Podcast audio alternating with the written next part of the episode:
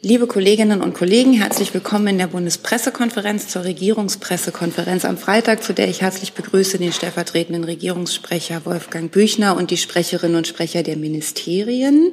Wir beginnen wie oft am Freitag mit den Terminen des Bundeskanzlers für die kommende Woche und haben auch Reiseankündigungen vorab, bevor wir jetzt wie gewohnt zu Ihren Fragen kommen.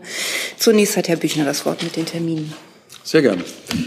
Am Montag, den 4. März, wird der Bundeskanzler von, 11, von 10 bis 11.30 Uhr im Rahmen des EU-Projekttags an Schulen die Gottlieb-Daimler-Schule 1 in Sindelfingen besuchen. Dort wird sich der Kanzler bei einer Podiumsdiskussion mit Berufsschülerinnen und Berufsschülern zu Europa austauschen. Der Termin ist presseöffentlich. Die Bundesregierung ruft jedes Jahr in enger Zusammenarbeit mit den Ländern Parlamentarierinnen und Parlamentarier sowie Vertreterinnen und Vertreter von EU-Institutionen auf allen Ebenen zur Teilnahme am EU-Schulprojekttag auf.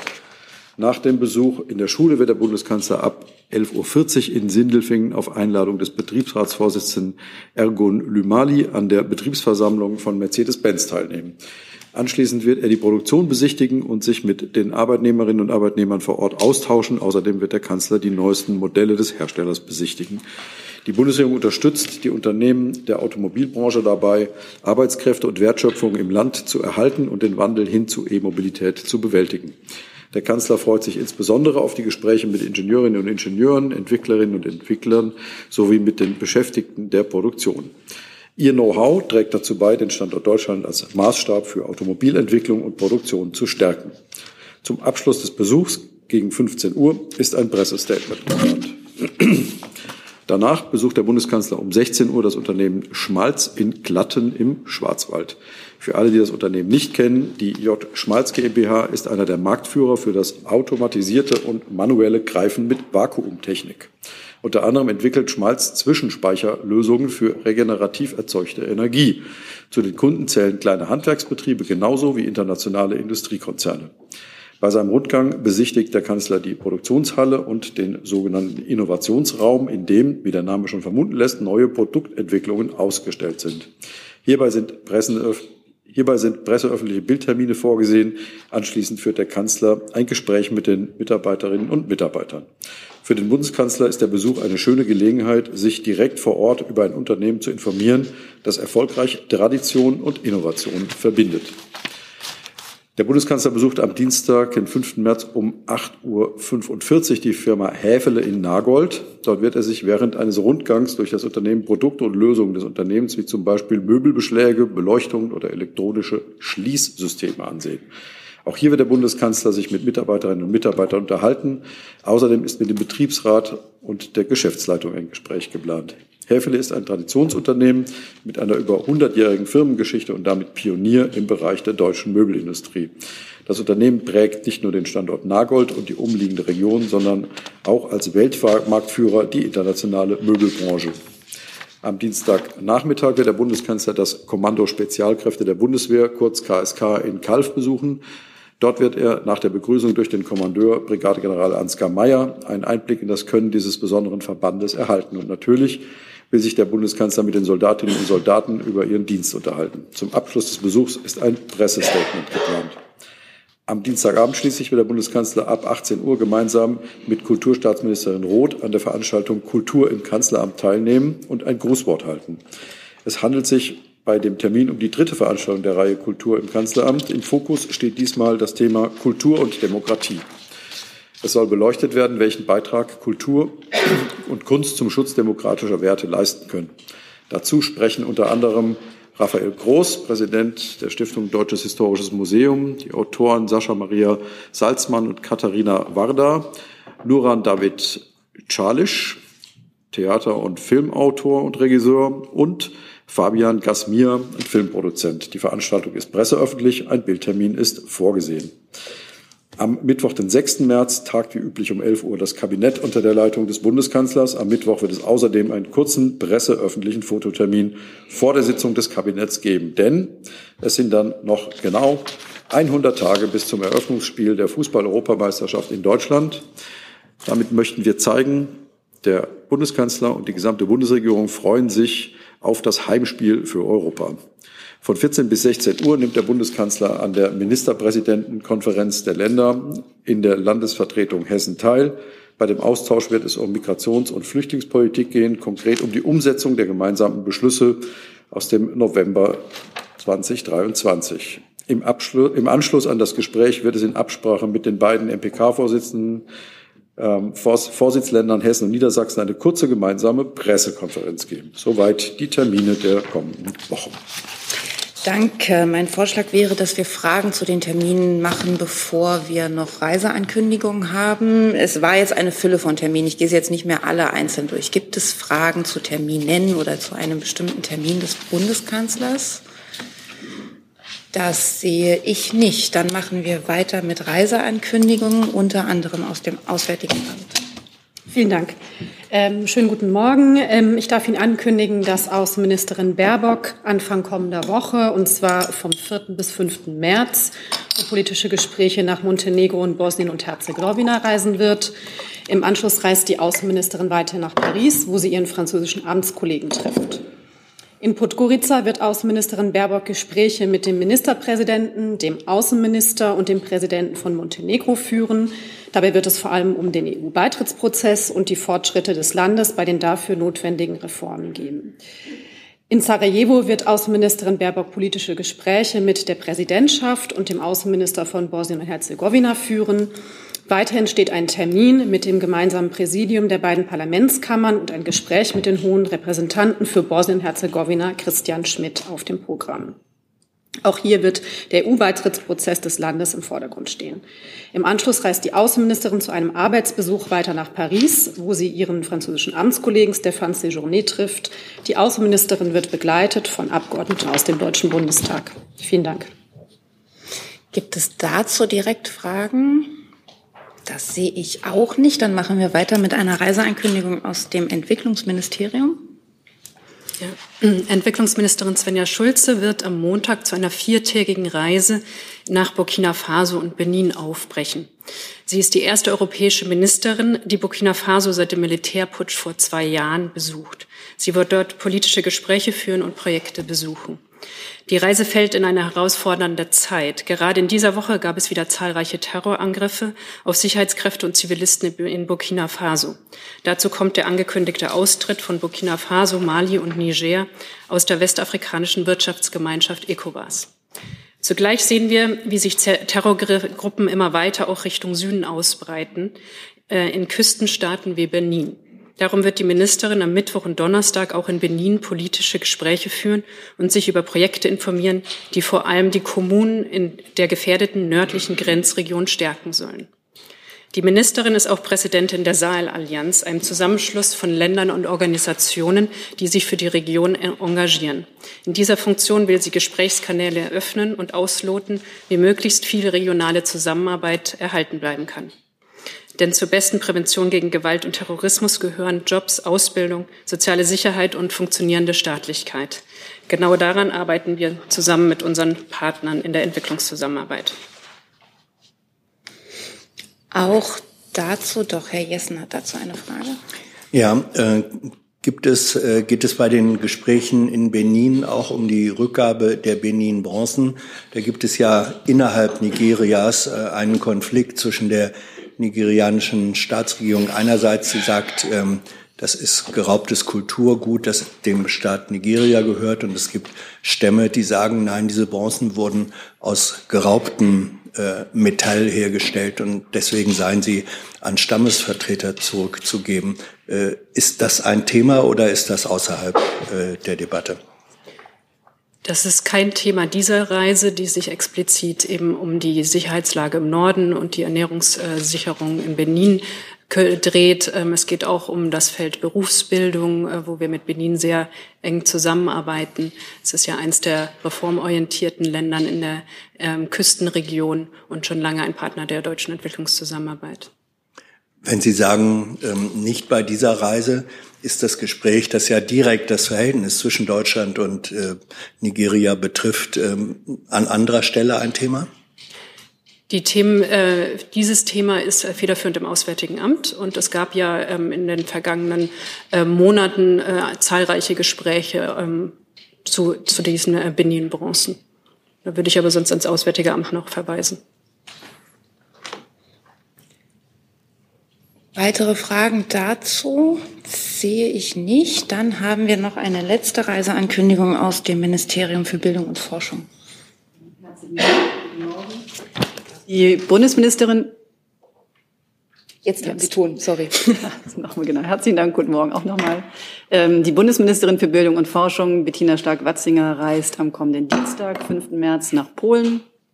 Ähm, die Reise der Ministerin setzt ein wichtiges Zeichen für die Kooperation mit und die Partnerschaft mit dem Land, das ja dieses Jahr auch 20 Jahre Mitglied der EU sein wird. Ministerin Stark-Watzinger trifft in Warschau den polnischen Minister für Wissenschaft und Hochschulwesen und sie wird sich zudem mit führenden Vertretern der polnischen Wissenschaftsgemeinschaft treffen.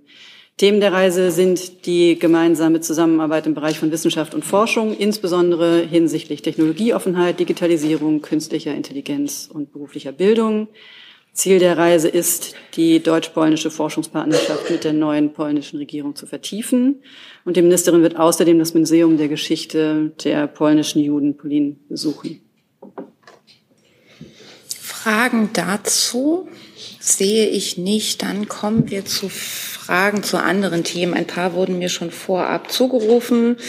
Am häufigsten äh, dabei Gaza, damit würde ich gleich beginnen. Ansonsten auf der Liste sind unter anderem noch die Themen Bezahlkarte und TikTok-Strategie der Bundesregierung. Aber wir beginnen, wie gesagt, mit dem Thema Gaza und Herr Tufik Nia hat dazu die erste Frage.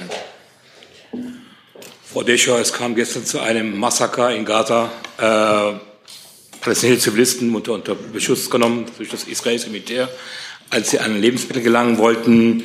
Ähm, wie steht die Bundesregierung dazu? Ja, Herr Tofik-Nia, ähm, Sie ähm, sprechen die sehr schrecklichen Nachrichten an, die uns gestern aus Gaza erreicht haben, von vielen toten und verletzten Zivilisten, die verzweifelt an humanitäre Hilfe gelangen wollten. Ich möchte zunächst sagen, dass die Gedanken der Bundesregierung ähm, bei den Opfern und bei ihren Familien und bei den Verletzten ist. Die Außenministerin hat sich dazu geäußert. Ich möchte gerne auf ähm, ihre Äußerung auf X verweisen, wo sie das auch noch mal ähm, deutlich hervorhebt. Ähm, wir haben diesen sehr tragischen ähm, Fall ähm, von Schusswaffengebrauch im Zusammenhang ähm, der Umstände, ähm, wie sie auch ähm, aus der Berichterstattung verfolgt. Und es ist klar, die Umstände müssen jetzt ganz dringend ähm, aufgeklärt werden, wie es zu dem Tod von Zivilisten, von so vielen Zivilisten kam, gekommen ist und kommen konnte, die an Nahrungsmittel, die sie dringend benötigen, herankommen wollten. Ich kann Ihnen auch sagen, dass wir bereits in Kontakt mit der israelischen Regierung dazu stehen und ähm, auch da unsere klare Erwartung zum Ausdruck gebracht haben, dass der ähm, Vorfall sehr schnell aufgeklärt wird. Ähm, der Schutz von Zivilisten und Zivilisten, gerade in einer solchen dramatischen Lage, ist das oberste Gebot. Ich möchte gerne noch mal auf die ähm, Äußerung der Ministerin, die Sie auf X nachlesen können, verweisen. Ähm, sie sagt dort auch sehr deutlich, was sie ähm, schon seit geraumer Zeit sagt, aber die Dringlichkeit der Lage ähm, spricht jetzt noch mal deutlichere Worte. Es braucht jetzt endlich die humanitäre Feuerpause damit die Geiseln endlich aus der Gewalt der Hamas kommen können, aber damit nicht noch mehr Menschen in Gaza sterben und damit Hilfe sicher verteilt werden kann. Ich verweise auch noch auf ein Statement der Ministerin vom gestrigen Abend, wo wir uns nochmal ähm, zur dramatischen humanitären Lage ähm, über die Erklärung, die ich Ihnen abgegeben habe, hinaus ähm, in Gaza geäußert haben. Ähm, die Bundesregierung arbeitet nonstop daran, dass die dringend benötigte Hilfe zu den Menschen nach Gaza gelangen kann. Das ist das Gebot der Stunde. Ähm, und dieses, ähm, das haben wir gestern Abend, die Ministerin gestern Abend noch mal verdeutlicht, auch mit der zusätzlichen humanitären Hilfe, die wir als Bundesregierung für Gaza geben. Nachfrage? Frau Deschau, Frankreich hat, äh, hat, hat, es, hat dieses Vorgehen schwer verurteilt. Wieso fällt es Ihnen so schwer, so einen Massaker zu verurteilen? Also Herr Tofiknir, ich habe es, glaube ich, eben gerade sehr klare Worte gefunden. Ich habe gesagt, dass es erschreckende Nachrichten sind, die uns erreichen, dass wir sehr klar die Aufklärung der Umstände fordern, dass das, der Schutz von Zivilisten in so einer dramatischen Lage oberstes Gebot ist. dass wir in Gesprächen sind, dass wir die humanitäre Feuerpause fordern, damit nicht noch mehr Menschen in Gaza sterben, damit auch die Geiseln freikommen und dass wir daran unermüdlich arbeiten. Hi, Tyler hier, Producer von Jung und Naiv. Ohne euch gibt's uns nicht. Jeder Euro zählt und ab 20 landet ihr als Produzenten im Abspann auf YouTube. Weiter geht's. Frau Geuter. Sie haben auf die Erklärung von gestern Abend verwiesen. Darin ähm, wird ja auch angekündigt, äh, dass die humanitäre Hilfe nochmal aufgestockt wird.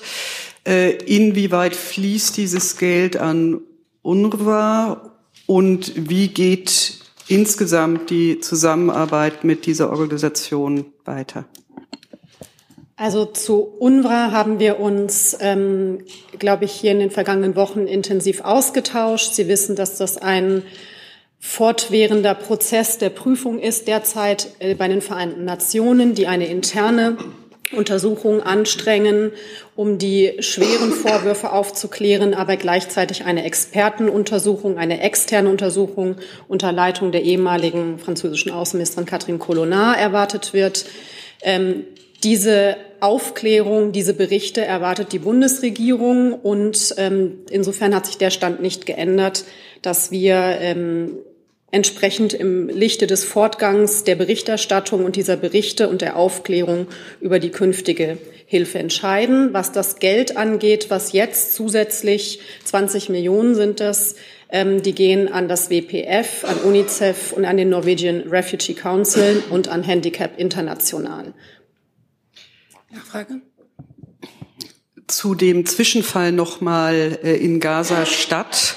Das war ja eine Verteilung durch das israelische Militär, was als solches in diese Situation ähm, ja auch äh, Gefahren schon mit sich bringt. Äh, gibt es Forderungen für die Organisation oder für den Ablauf ähm, solcher Geschichten, die die Bundesregierung erhebt?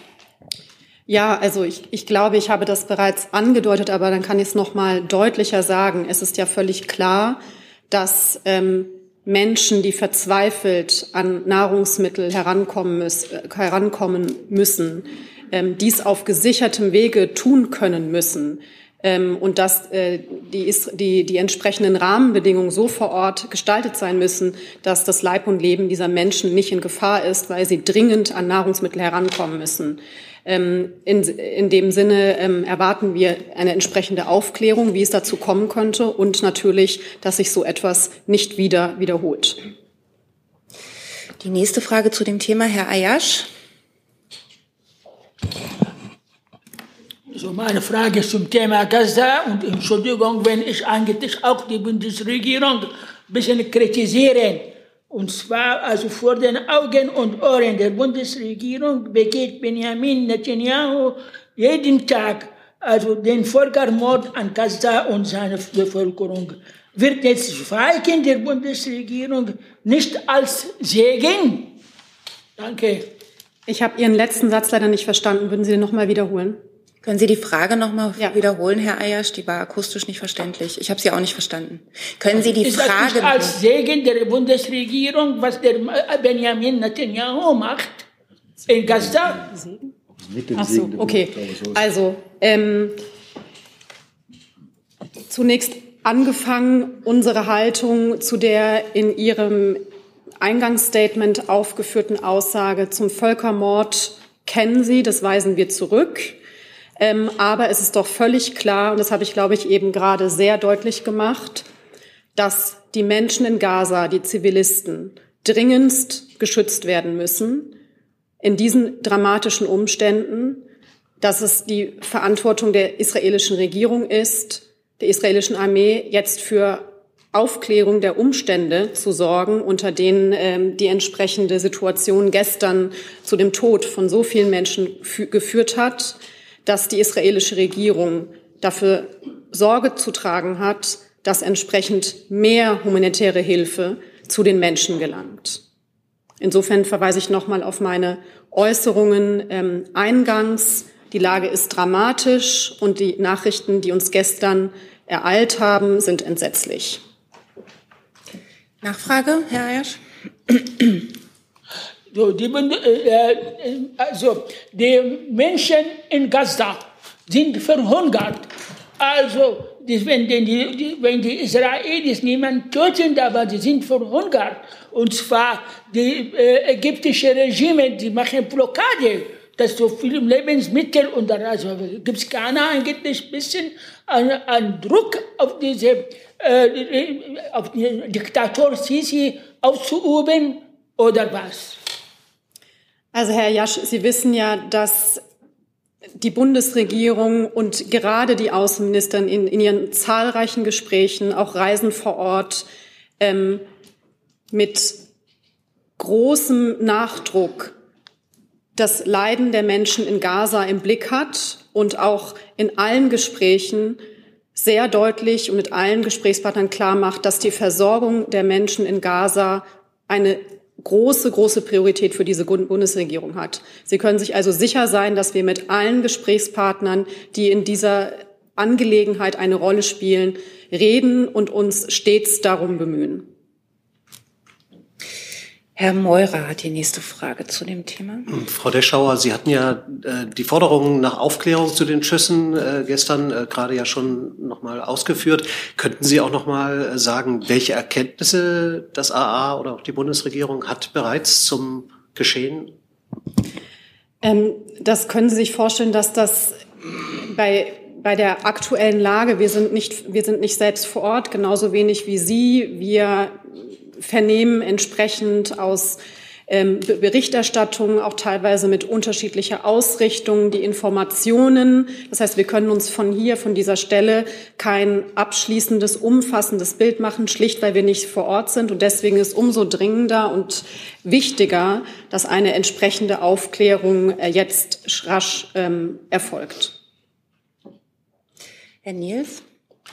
Ja, auch nochmal dazu, es wurde ja schon angesprochen, auch der eine oder andere Umstand dieser Hilfslieferungen bei Al Jazeera und anderswo wurde deutlich, dass es wahrscheinlich nicht das günstigste ist, wenn ähm, die UNO ausgeschlossen wird, weil sie das jahrelang schon gemacht hat, nämlich diese Hilfslieferungen zu begleiten. Halten auch Sie das für ähm, erforderlich, dass es bei diesem Verfahren bleibt, wie es bisher praktiziert wurde, um auch diese Zuspitzung äh, zu vermeiden möglicherweise, wenn ich so sagen darf, um halt Dampf aus dem Kessel zu nehmen, ähm, wenn normale, so wenig das sein mögen, ähm, Hilfslieferungen überhaupt zustande kommen, die einigermaßen professionell wie seit äh, der Freigabe ähm, des Gazastreifens seit 2005 praktiziert werden. Also es Herr Nees, es gab gestern sehr viel Berichterstattung. Sehen Sie mir nach, dass ich jetzt nicht jede einzelne ähm, genau im Blick habe. Die von Ihnen genannte ähm, habe ich jetzt nicht vorliegen oder nicht die Kenntnis darüber. Aber es ist doch klar und ich glaube, das ist hier sehr deutlich zum Ausdruck gekommen. Das ist im Statement der Ministerin gestern Abend zum Ausdruck gekommen, in ihrer Äußerung heute auf X, dass die problemlose, gesicherte Verteilung von dringend benötigter Hilfe oberste Priorität hat, damit die Menschen in Gaza an diese Hilfe herankommen können. Ähm, insofern ist das für die Bundesregierung extrem wichtig und das möchte ich hier nochmal betonen. Nachfrage? Kurze Nachfrage. Bei Hilfslieferungen ist wieder das Kontingent erhöht worden. Sie sagten schon 20 Millionen, die Deutschland in Richtung Gaza auf den Weg schickt.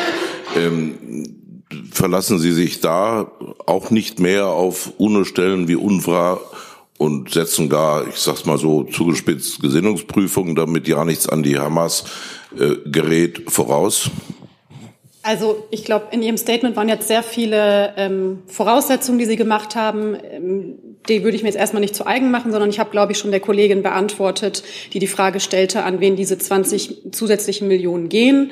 Ähm, ich mache es gerne nochmal. Das ist das äh, World Food Program, das ist UNICEF, Norwegian Refugee Council und Handicap International.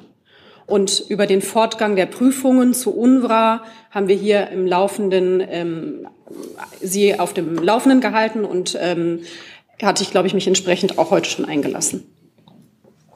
Herr Baschei.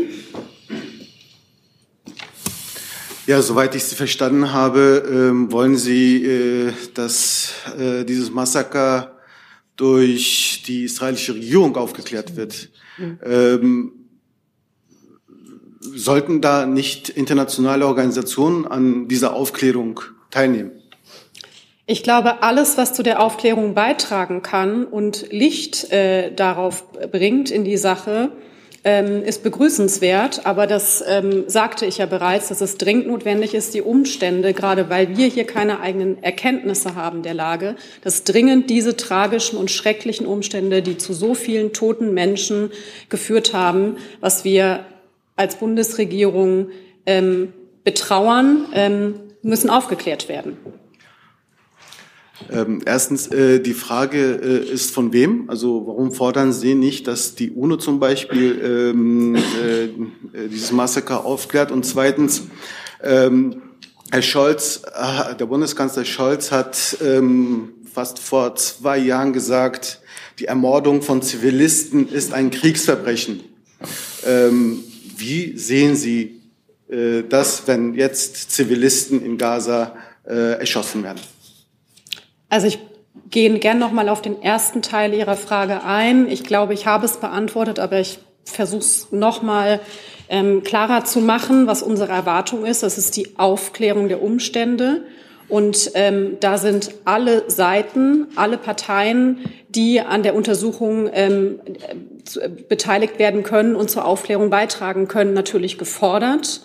Ähm, wie genau das dann umgesetzt wird, ist natürlich Gegenstand von Gesprächen, die wir auch führen. Ich erwähnte ja eingangs, dass wir auch bereits in Gesprächen sind auch mit der israelischen Regierung. Und wir tauschen uns natürlich laufend, fortwährend mit internationalen Partnern aus. Die nächste Frage hat die Kollegin. War noch eine Frage offen? Ja, Frage.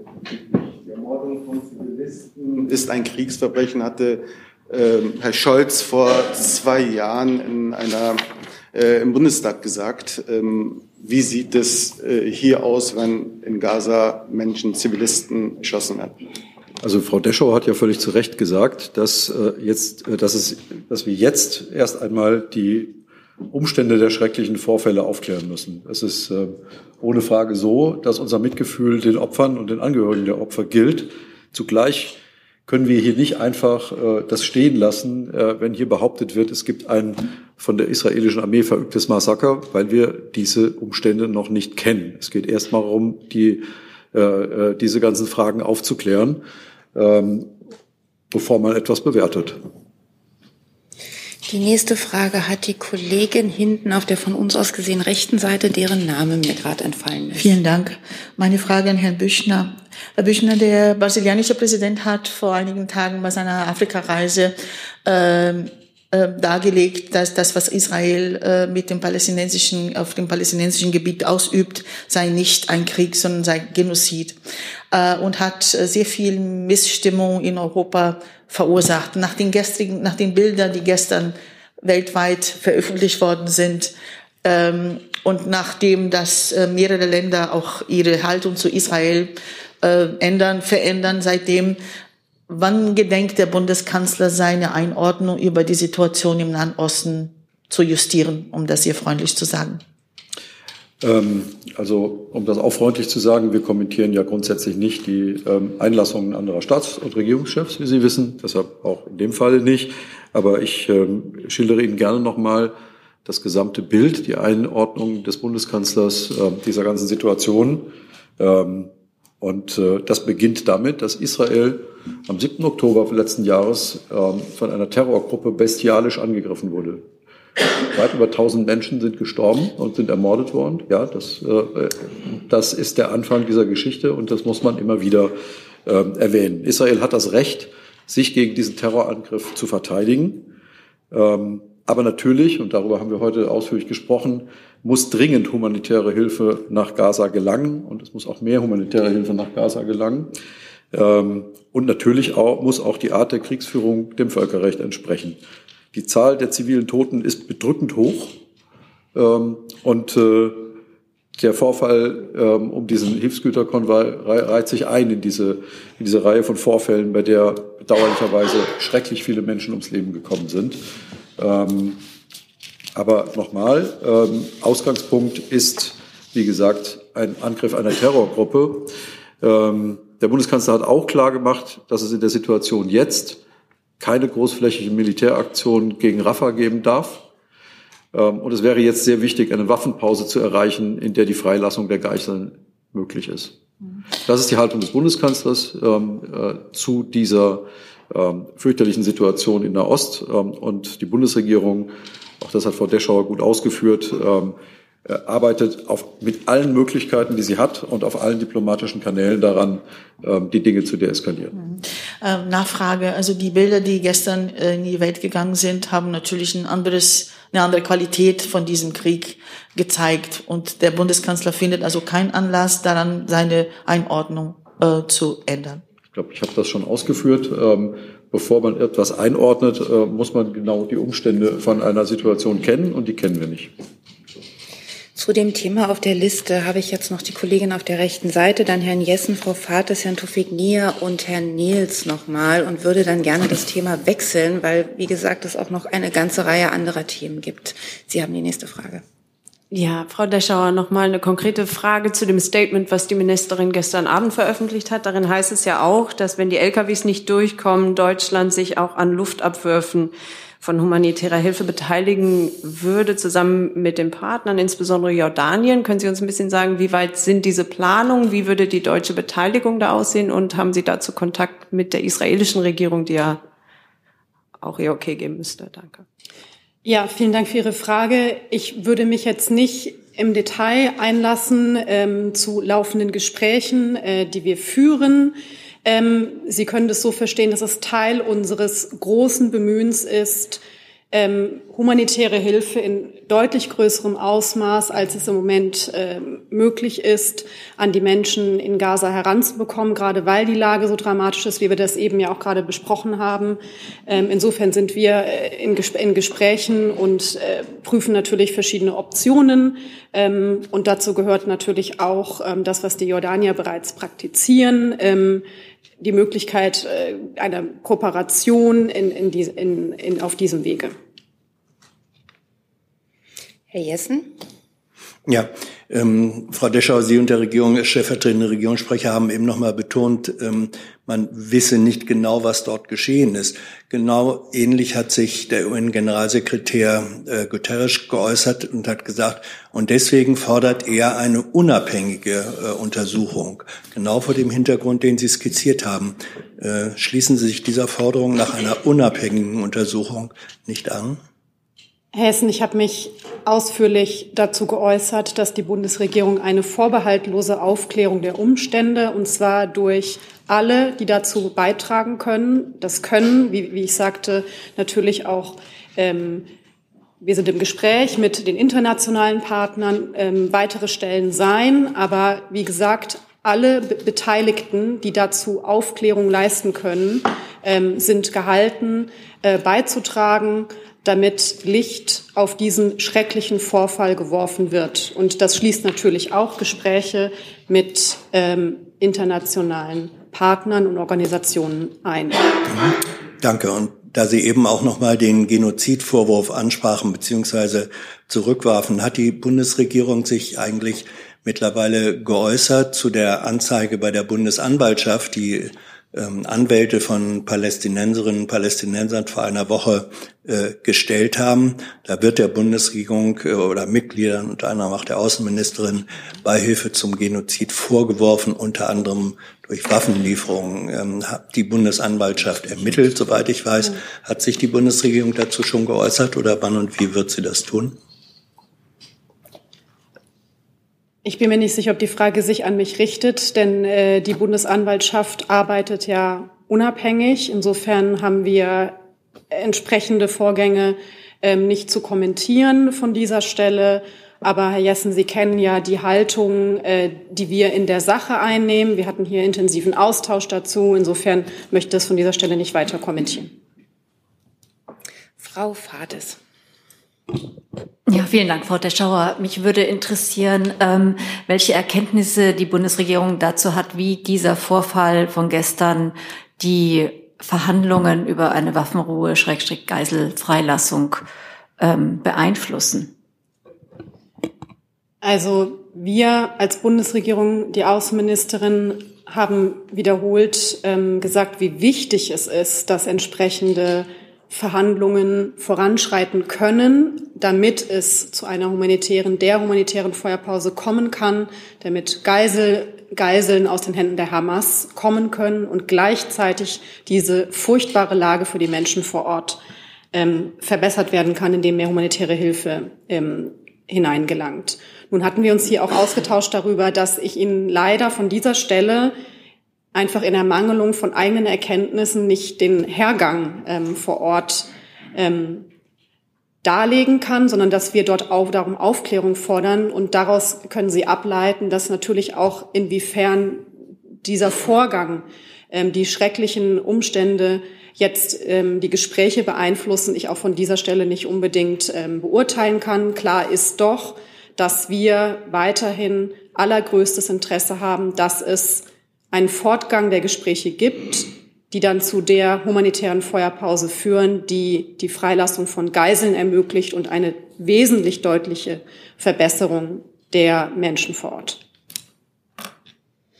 Herr Tofik-Nier. Herr Büchner, mehr als 30.000 Palästinenser, das ist also mehr als 1,5 Prozent der Gesamtbevölkerung, sind seit Anfang Oktober in israelischen Militäroperationen ums Leben gekommen. Unter ihnen fast 15.000 Frauen und Kinder. Rechtfertigt das Töten, der, der, der 7. Oktober, das Töten diese, äh, von, von 30.000 Menschen? Also ab wann hört das Selbstverteidigungsrecht Israels auf?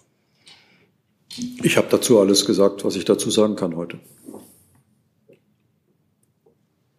Herr Niels? Wie wird bewertet, dass gerade in dieser Phase gestern oder vorgestern neue Siedlungen in der Westbank genehmigt wurden?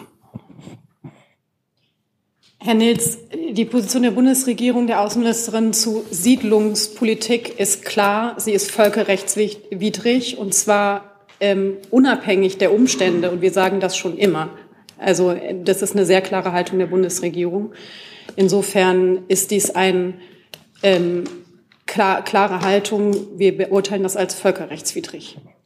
Ist denn angesichts der Umstände, äh, unter denen das nun in diesen Tagen erfolgt ist, äh, kann man glaube ich davon ausgehen, irgendeine Reaktion erfolgt durch den deutschen Botschafter, durch Sie, wie auch immer, oder wiederholen Sie nur auch gegenüber der israelischen Seite, wenn Sie überhaupt gefragt werden, Ihren Standpunkt? Also Herr Nils, ähm, ich glaube, klarer, als ich es jetzt gerade gemacht habe, kann die Haltung nicht sein. Insofern die Völkerrechtswidrigkeit spricht die Bundesregierung hier nochmal aus. Und dass wir in fortlaufenden Gesprächen zu allen Belangen sind, die die Lage in Nahost, und das ist natürlich in all ihren Facetten, wir haben uns heute insbesondere intensiv zu Gaza ausgetauscht aufgrund der dramatischen Lage, aber das gilt natürlich auch für die Lage der, äh, im Westjordanland, ähm, zu der wir uns mit der israelischen Regierung austauschen und mit allen Ansprechpartnern, ist doch klar. Ich würde jetzt gerne das Thema wechseln, weil, wie gesagt, noch viele andere Themen angemeldet wurden und wir sonst die Stunde, die wir hier zur Verfügung haben, fast monothematisch verbringen und das fände ich nicht fair gegenüber den anderen Kolleginnen und Kollegen. Herr Meurer macht weiter mit dem Thema Bezahlkarte. Ja, da gab es ähm, Herr Büchner oder Herr Mühlhausen oder wer auch immer jetzt sozusagen ähm, da Antwort geben mag. Ähm, es gab ja Berichte über eine Einigung ähm, für eine bundesweite gesetzliche Grundlage, die zu schaffen. Können Sie die Details zu dieser Einigung erläutern und vor allen Dingen können Sie auch zum den Stand des Verfahrens. Äh, es gab ja äh, Vermutungen, dass heute das Umlaufverfahren noch äh, abgeschlossen werden soll und vor allen Dingen, wie, wie geht es weiter? Wie ist der aktuelle Stand? Ja, ich kann gerne dazu ähm, ein paar Sätze sagen. Sie wissen ja, dass in der MPK vereinbart wurde, dass der Bund den Ländern bei der Einführung der Bezahlkarte mit den notwendigen gesetzlichen Regelungen unterstützt. Das ist jetzt im Austausch mit den Ländern auch geschehen. Ähm, allerdings ist es so, wie Sie selbst sagen, derzeit läuft das Umlaufverfahren noch im Kabinett. Und auch hier möchte ich es bei Details so handhaben wie üblich. Wenn es abgeschlossen ist, informieren wir gern darüber. Und ähm, zum weiteren Verlauf, ähm, wenn das Kabinett sich damit ähm, Umlaufverfahren auseinandergesetzt hat und beschlossen hat, dann geht es ins parlamentarische Verfahren. Dann müssen Sie aber die Fragen an den Bundestag richten. Aber im Moment läuft noch das Umlaufverfahren im Kabinett und das bleibt erstmal abzuwarten. Frau Wolf dazu. Ja, ich würde auch erstmal noch beim BMAS bleiben. Als einer der Hauptgründe, der für die Einführung der Bezahlkarte genannt wird, ist die Abschaffung von sogenannten Pull-Faktoren und die Tatsache, dass ähm, die Umstellung weg von Bargeldleistungen verhindern soll, dass Asylbewerber Geld zurück in die Heimat schicken. Da würde mich interessieren, haben Sie denn Erkenntnisse darüber, in welcher Größenordnung Asylbewerber bisher Bargeldleistungen tatsächlich in ihre jeweiligen Herkunftsländer oder an Familien zurück überwiesen haben? Es gibt ja durchaus Stimmen, die das bezweifeln und auch Studien, die das nicht so eindeutig belegen. Ja, haben Sie vielen Dank. Ich glaube, das war sogar hier schon mal Thema. Uns als BMAS liegen da keine Erkenntnisse vor. Finanztransaktionen sind Ausland, ist auch nicht unser Thema. Nachfrage? Noch eine Nachfrage, die richtet sich in diesem Fall an das BMWK. Ähm, Frau Spo, aus Ihrem Haus wurde ja auch jetzt diesen, dieser gesetzlichen Änderung auf Bundesebene zugestimmt. Zumindest auf Ebene der grünen Bundestagsfraktion gab es bisher Vorbehalte, beziehungsweise man hat eine bundesgesetzliche Änderung nicht notwendig, als nicht notwendig erachtet, um die Bezahlkarte einführen zu können. Warum haben Sie dem doch zugestimmt? Also was hat zu diesem Sinneswandel geführt? Ähm, vielen Dank für die Anfrage oder für Ihre Frage. Ähm, grundsätzlich sprechen wir nicht für die Fraktion, von daher würde ich Sie in dem Fall an die Grüne Bundestagsfraktion verweisen. Ich nehme Sie gern wieder auf die Liste, Frau Wolf. Herr Steinkohl hat erstmal noch eine Frage. Äh, Herr Mühlhausen, bis wann soll das Umlaufverfahren denn abgeschlossen sein? Ist das eine Frage des heutigen Tages oder zieht sich das in die nächste Woche rein? Und es ist sehr zeitnah. Und dann würden Sie auch sehr zeitnah aktiv von sich aus über die Details informieren? Wir informieren immer dann, wenn es einen Kabinettsbeschluss gibt. Dann noch mal Frau Wolf, wollen Sie es noch mal probieren? Genau, also ich wollte nur dann die Frage vielleicht nochmal anders formulieren. Also mir ging es auch nicht um eine Kommentierung der Haltung der Bundestagsfraktion, sondern ich würde gerne wissen, wieso Sie der bundesgesetzlichen Änderung jetzt zugestimmt haben, beziehungsweise äh, Minister Habeck.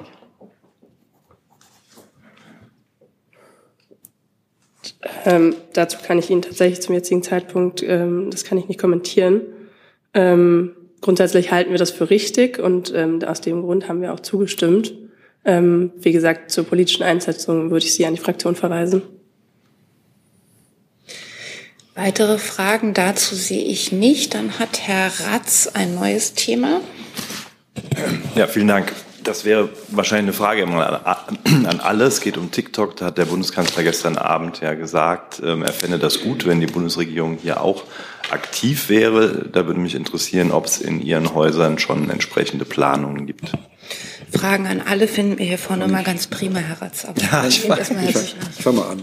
Also ähm, in der Tat ähm, gibt es Überlegungen äh, im Bundespresseamt, ähm, in enger Abstimmung natürlich mit dem Bundeskanzleramt. Ähm, und ähm, äh, wir hatten Ihnen ja auch in der Vergangenheit immer gesagt, wir beobachten die ähm, diversen Social-Media-Plattformen und entscheiden immer wieder mal neu, ob da, ob wir sozusagen alle Kanäle ähm, nutzen, ähm, die sinnvoll sind aus unserer Sicht. Der Bundeskanzler hat gestern gesagt, dass wir das Thema TikTok in der Bundesregierung diskutieren und er das auch für richtig hält. Jetzt geht es darum, sozusagen ähm, alle damit verbundenen Fragen nochmal zu prüfen. Völlig abschließend entschieden, wie, was und wann haben wir noch nicht. Aber ähm, grundsätzlich kann man sagen, äh, TikTok ist nun mal eine Plattform, die besonders von jungen Menschen intensiv genutzt wird. Äh, bei vielen ist es ja sozusagen auf Platz eins der, der meistgenutzten Apps bei Jugendlichen. Äh, und äh, das ist eine Tatsache. Und, und es wird, dort werden zunehmend auch politische Inhalte geteilt. Das ist eine Tatsache, die wir anerkennen müssen, ähm, bei aller berechtigten Kritik, die es an der Plattform ja auch gibt, ähm, was die Verbreitung von, ähm, von extremistischen Inhalten angeht. Ja, vielleicht das kann ich Ihnen dazu sagen. Also wir prüfen das jetzt, wir bereiten das vor und äh, wenn wir weiter sind, wenn wir äh, eine Entscheidung haben, äh, dann stellen wir Ihnen das natürlich gerne vor. Zusatz, nun gab es ja Sicherheitsbedenken und die Mitarbeiterinnen und Mitarbeiter des Bundespresseamts wurde ja meines Wissens untersagt, TikTok auf Diensthandys zu spielen. Wurde das jetzt revidiert oder gibt es da eine neue Einschätzung diesbezüglich? Na, wir sind eben, wie gesagt, mitten in der Prüfung und sobald wir die abgeschlossen haben, äh, würden wir die dann, äh, würden wir die Ihnen mitteilen. Weitere Fragen dazu sehe ich nicht. Dann hat Herr Meurer noch mal ein neues Thema. Oder hat sich das erledigt? Hat sich erledigt. Dann Herr Steinkohl. Ähm, ja, Herr Büchner, das ZDF und der Spiegel kommen heute mit neuen Enthüllungen im, Sa im Fall äh, Wirecard und äh, des Hauptverdächtigen Masalek. Dieser soll seit 2014 für den russischen Geheimdienst spioniert haben.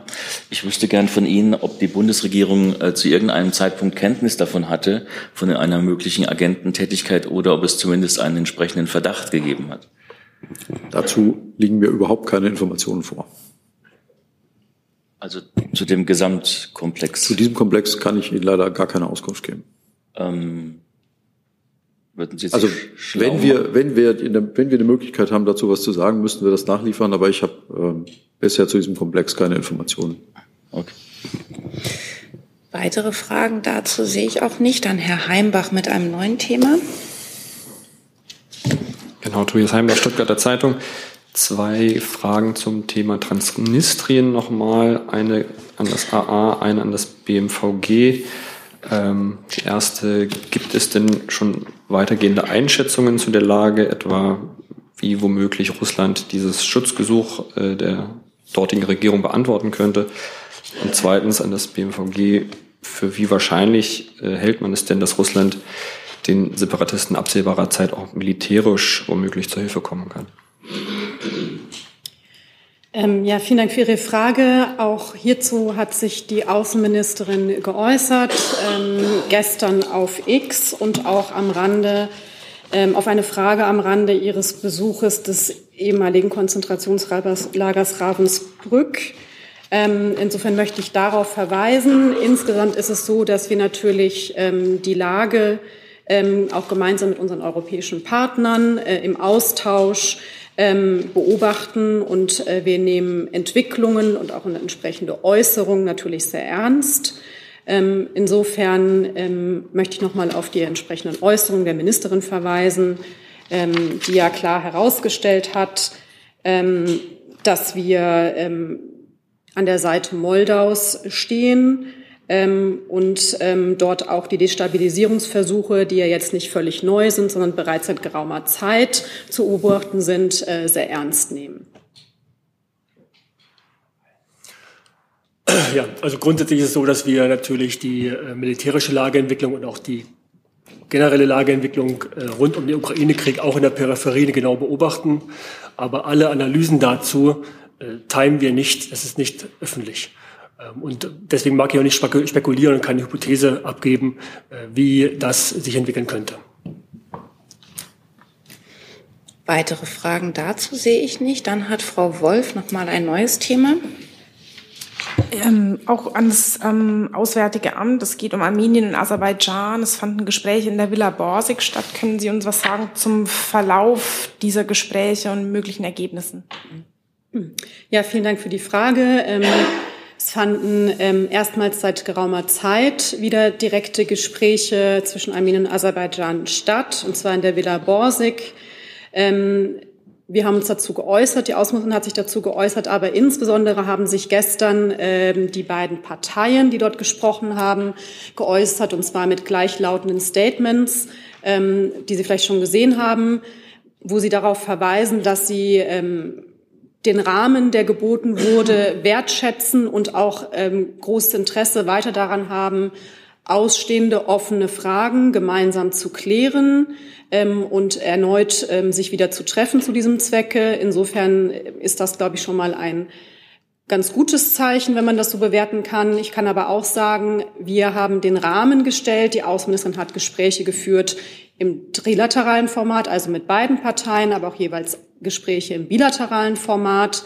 Ähm, die Verhandlungen selbst auf einem möglichen Weg zu einem Friedensvertrag, darum geht es ja jetzt Schritt für Schritt, ähm, die führen diese Parteien gemeinsam. Ähm, insofern würde ich jetzt nicht aus Gesprächen vertraulicher Art ähm, referieren wollen, ähm, aber es festzustellen, dass der Prozess fortgesetzt werden soll. Das kann man diesen beiden Erklärungen entnehmen. Insofern ist das schon mal ein leicht optimistisch stimmender Schritt. Noch eine Nachfrage dazu. Können Sie das noch konkreter machen, wie es jetzt weitergeht auf dem Weg hin zu einem Friedensvertrag? Also stehen da weitere Gesprächstermine fest? Inwiefern ist da Deutschland bzw. die Außenministerin auch beteiligt? Also ich kann Ihnen jetzt keine weiteren Termine verkünden. Das liegt ja natürlich auch daran, dass die beiden Parteien äh, die Gespräche miteinander führen und das auch äh, terminieren ähm, müssten. Ähm, aber der Wille, ähm, der spricht ja schon aus diesen beiden Statements und auch natürlich ähm, der Hinweis darauf, dass der entsprechende Rahmen, den wir als Bundesregierung gestellt haben und diese Gespräche begleitet haben, wertgeschätzt wurde. Insofern gilt das Angebot weiter. Die Außenministerin war ja auch ähm, im November vor Ort. Der Bundeskanzler hat im trilateralen Rahmen am Rande der Münchner Sicherheitskonferenz ähm, mit den Staats- und Regierungschefs gesprochen. Insofern, das Angebot steht weiter und ähm, wir werden sehen, ähm, dass, wie, inwiefern es weiter aufgegriffen wird.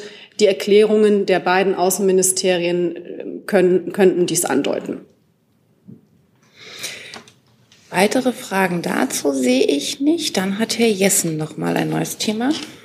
Ja, die Frage geht ans Auswärtige Amt. Zur Stunde findet die Beerdigung Alexei Nawalnys äh, in Moskau statt. Am Mittwoch war noch nicht klar, ob die Bundesregierung vertreten sein wird.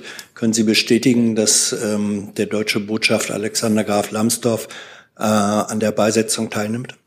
Ich kann Ihnen bestätigen, Herr Jessen, dass äh, unser Botschafter zusammen mit seinem französischen Amtskollegen auf dem Weg zur Trauerfeier und der Beerdigung ähm, für Alexei Nawalny ist. Er ist als Beobachter anwesend ähm, an dieser Trauerfeier.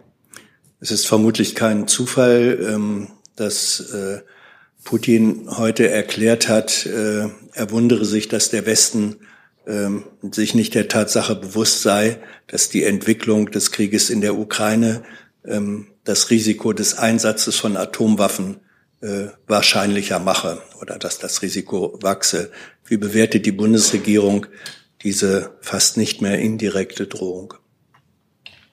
Die Bundesregierung nimmt die Aussagen äh, des russischen Staatspräsidenten zur Kenntnis und nimmt auch alle Aussagen, die er trifft, sehr ernst. Ähm, ähm, insofern, ähm, aber das ist auch keine, kein neuer Tatbestand, sondern das gilt ja schon fortwährend so, dass äh, wir leider entsprechende Äußerungen des russischen Präsidenten vernehmen müssen.